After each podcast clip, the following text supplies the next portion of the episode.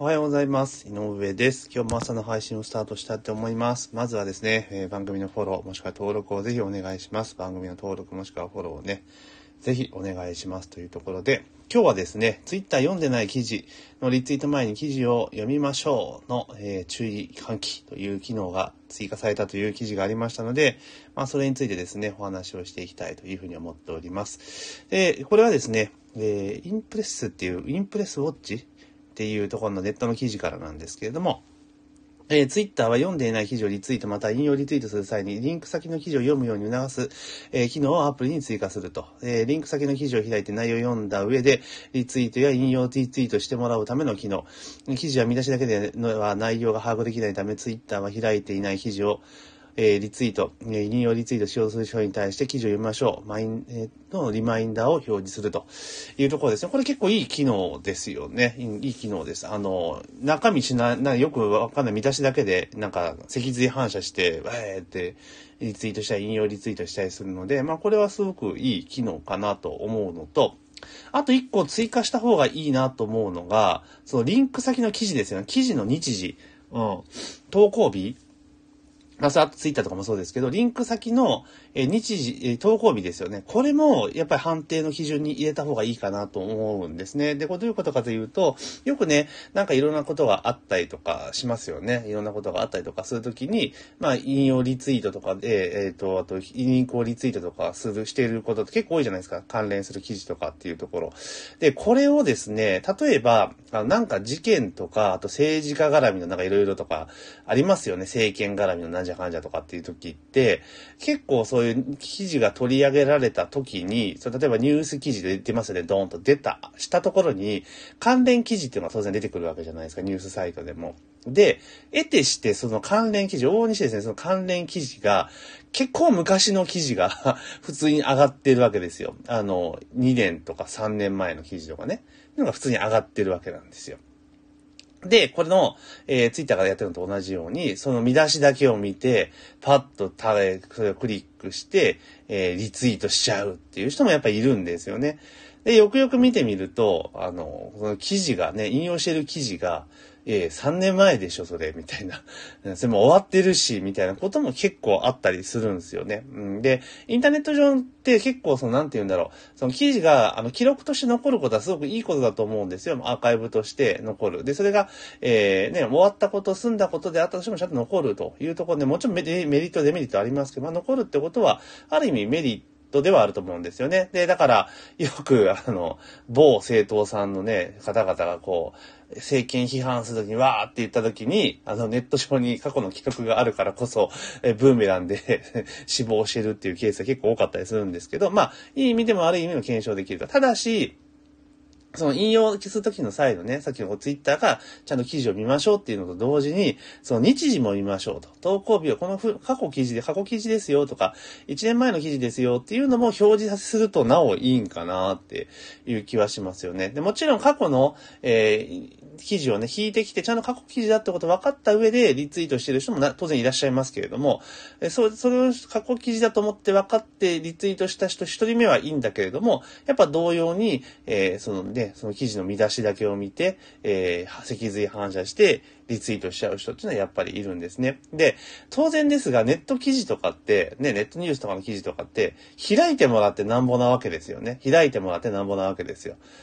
だから、当然見出しだけ見たら、やっぱある意味ギリギリのラインというか、ね、誤解を招きそうな表現を持ってくるのは、まあ、しょうがないかなと思うんですよね。PV 数伸ばさなきゃいけないから。っていう。だから昔で言ったら、その新聞ね、駅売りの新聞で、こう、見出しをこう折るじゃないですか。あの、筒かなんかするときにね。そう折れたところまでので、なんか、おーっと思わせて買わせるみたいな、多分同じようなことが行われているわけですよね。だから、見出しだけで確かに判断できないっていうことは結構あるんですよ。だから今回の、えー、ツイッターのこの機能って非常に有効な機能だけれども、唯一足りないとするならば、その、過去記事、引用記事の、えー投稿日っていうところもしっかりと、えー当然拾えるじゃないですか。あの、もちろんね、その記事見たか見てないか見たかっていうことも拾えるだろうし、その、ツイッターで誰かがリツイートする際にその記事のね、最初のところでいけば、えーこの引用する記事は、えー何年の記事だったけど大丈夫ですかっていうのをやっぱり最初に問う。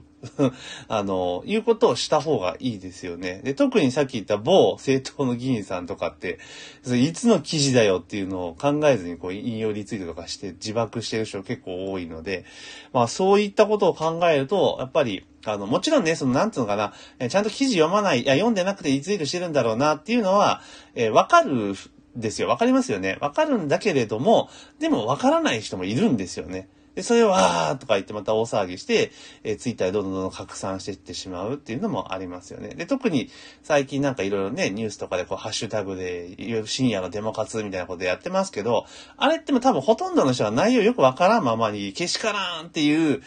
論調を見てリツイートしてる人がほとんどなんですよね。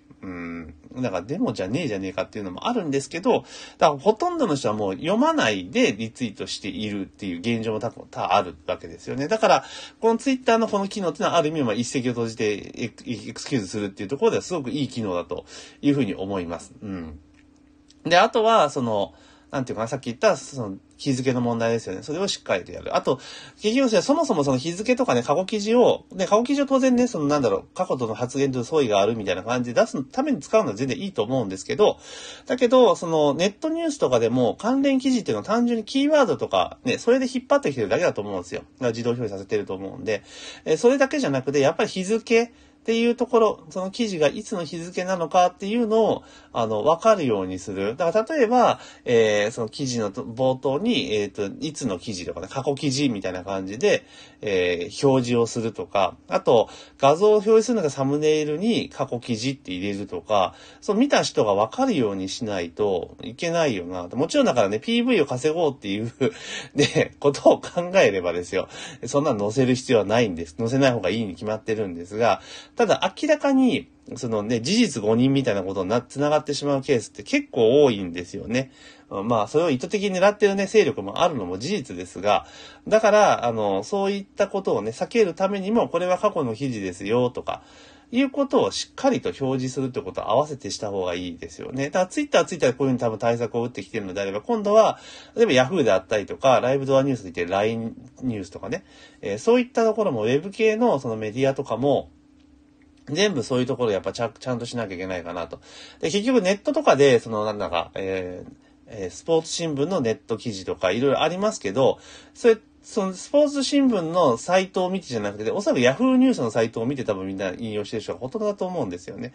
だから Yahoo 側が多分その辺をしっかりと、あの、対応を私はした方がいいかなと思うんですよね。これはいつの記事ですよ、というのを出す。だ例えば、そのクリックしたときに、その見出しの最初の部分に、これは、ね、平成何年何月の記事ですっていうのを大きく出す。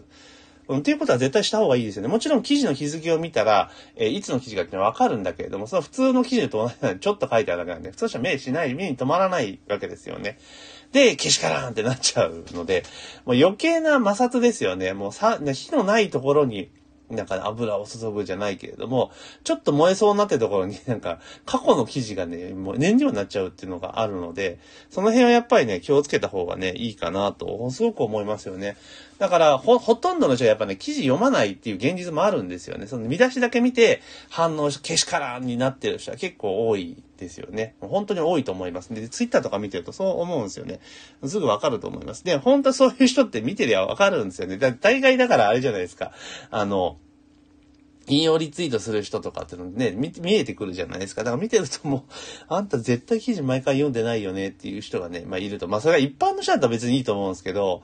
一般の人だったらいいんですけど、政治家とかでもいますよね。もう残念すぎますよね。うん、っていうのがあるので、まあこれ政治家の人たちにとってもこのツイッターの機能って実はありがたいんじゃねえかなと個人的には思いますけどね。うんうん。なので、あの、本当思ったのがこのね、記事を読みましたかっていうアラートはすごくいい機能だと、リマインド機能はいい機能だと思いますし、同時に、その引用先の記事の日付ですよね。そこに対してもやっぱアラート出すようにすると、なお良くなるかなっていうふうに気がしますよね。うん、そういう感じで見ていくといいかなというふうにちょっと思いました。というところで、まあ、本日はですね、えツイッターが読んでない記事のリツイート前に、えー、記事を読みましょうというアラートを出しますよという記事がありましたので、まあ、それに対してですね、まあ、当然記事読んでない人多いので、そういう、そういうアラートいいけれども、その引用するとかね、え参照する記事のリンク記事の日付ですよね。そこに対してもアラート出した方がいいんじゃないんですかと思いましたので、今日はですね、そのお話をさせていただきました。というところでですね、番組のフォローをね、フォローもしくは登録をぜひお願いいたします。番組の登録もしくはフォローをね、